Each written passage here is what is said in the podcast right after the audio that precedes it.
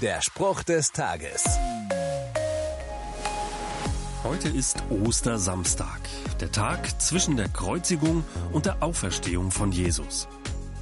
Als Jesus am Kreuz gestorben war, kam Josef von Arimathäa zu Pilatus und bat ihn um den Leib von Jesus.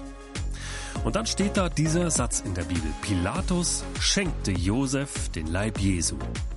Tatsache ist, Jesus hat sich am Kreuz der gesamten Menschheit geschenkt. Von damals bis heute, bis in alle Ewigkeit. Willst du dieses Geschenk annehmen? Dann sag es ihm und lade Jesus in dein Leben ein. Der Spruch des Tages steht in der Bibel.